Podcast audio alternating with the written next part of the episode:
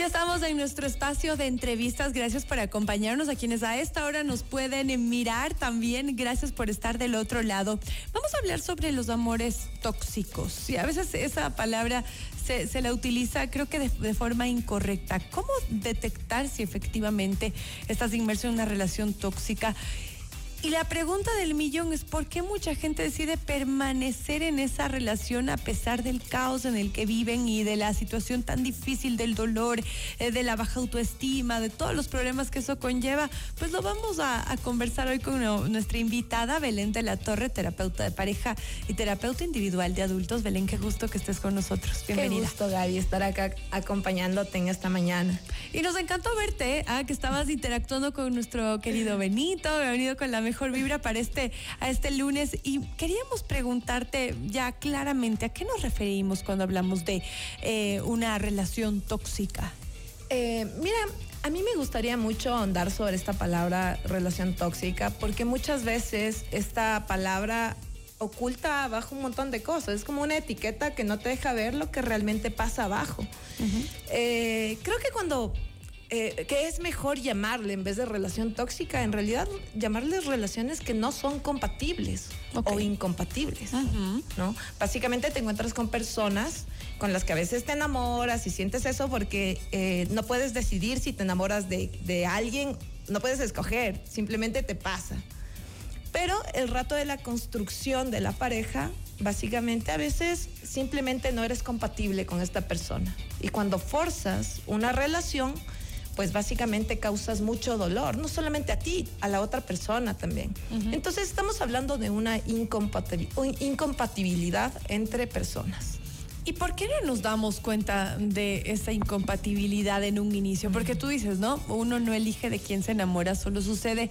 Y yo tal vez pienso algo distinto. Creo que cuando uno está en la adolescencia solo te enamoras y con el paso de los años uno de alguna manera empieza a discernir entre lo que te hace bien y de las experiencias negativas que has tenido a lo largo de la vida. ¿Qué es lo que por ahí prefieres evitar y ya el primer llamado de atención mejor, mejor echar un pasito a un lado? Pero ¿cómo, cómo poder discernir eso en, un inicio para quien sí se enamora de cabeza, conoce a alguien y más allá de que sean distintos y que hayan tantas situaciones que tal vez los podría eh, eh, ser una pareja incompatible, pues permanecerían juntos. ¿Por qué no discernimos eso al inicio?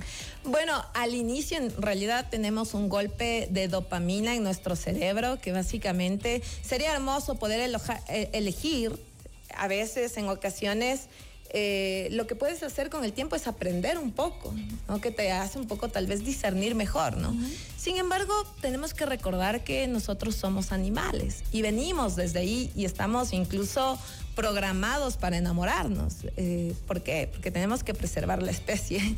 Y básicamente a veces eso es más una elección biológica. Mira. Quisiéramos enamorarnos del chico, de la chica inteligente, profesional, responsable, pero no siempre pasa. Entonces, una vez que ya te ves inmerso dentro del enamoramiento, ahí es cuando comienza, eh, hay, hay, que distinguir, ¿no? Entre esta etapa de enamoramiento, en donde posiblemente se crea un vínculo con esa persona, y la parte de construcción de pareja.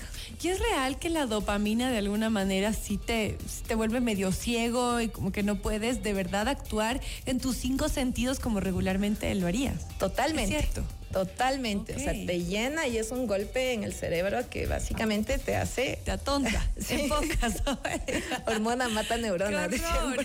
dicen, dicen que es cierto. Entonces, ¿esto cuánto tiempo nos duraría, este efecto fuerte de la dopamina? Pues aproximadamente dicen que hasta los 3, 4 años hay un es efecto un de enamoramiento. Es un montón. A los, a los 6 meses Ajá. baja un poco, pero ese, ese efecto continúa 3, 4 años más o menos.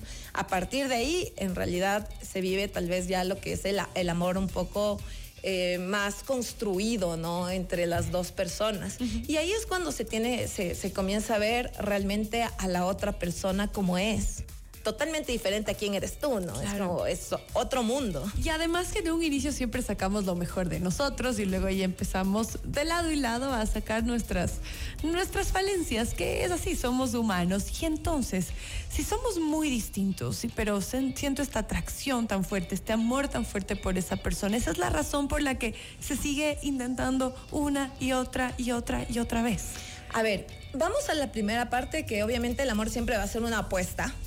¿Eh? A ver qué pasa. Y cuando estás ya dentro de una relación en donde evidentemente algo no está funcionando y lo sientes porque ya tienes emocionalidades no tan agradables como conflictos, esta, esta cuestión de tal vez estar en una relación no compatible va a llevar a que la relación sea conflictiva. Y cuando hay una relación conflictiva vas a tener malestar.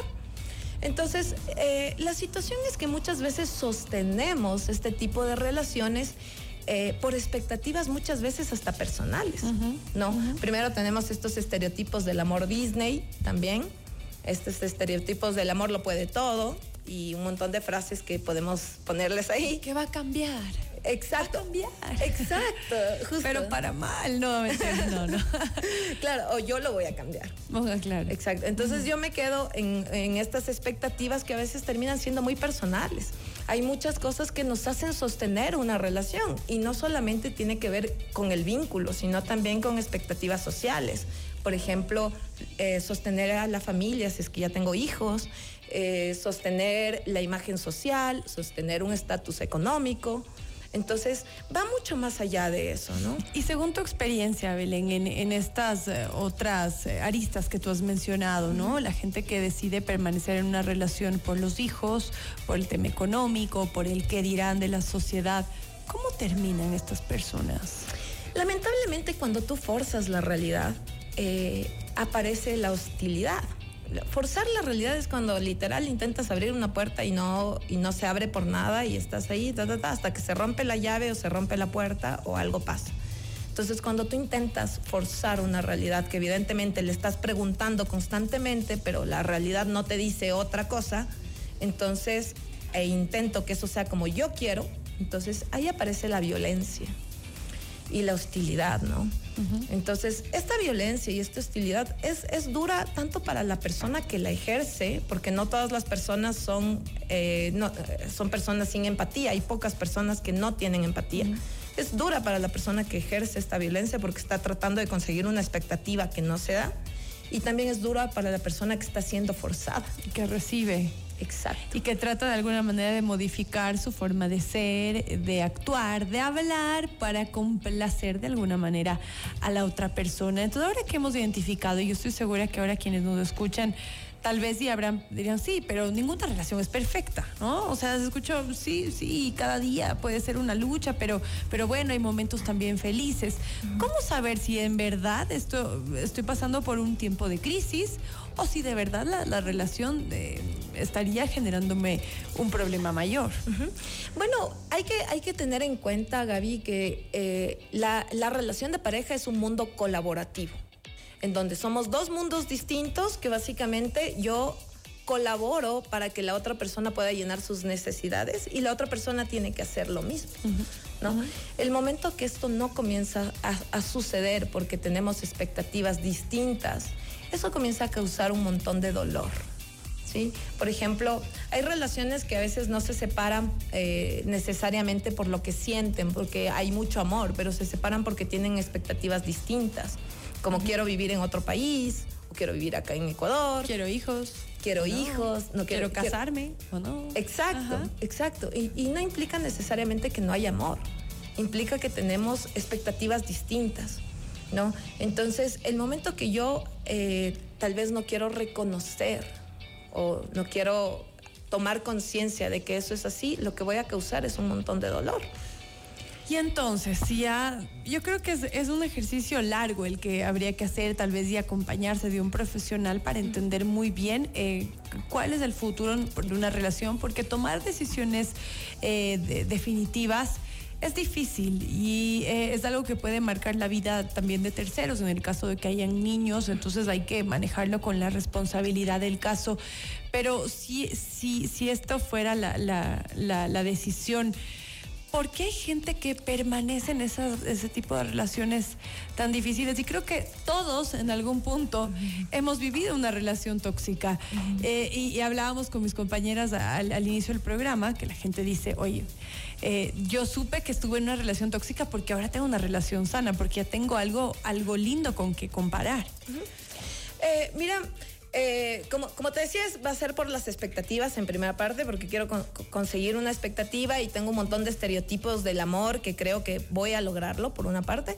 Y la otra situación es que, claro, cuando tú mantienes este tipo de, vínculos o de relaciones, lo que pasa es que eh, eh, hay, hay, hay, un, autor que me encanta que se llama Maturana, que él dice, básicamente, eh, la relación de pareja tiene que darse en el reconocimiento del otro, en el reconocimiento legítimo del otro. Y cuando eso no pasa, evidentemente es como uno de los dos muere en función de que la relación se mantenga.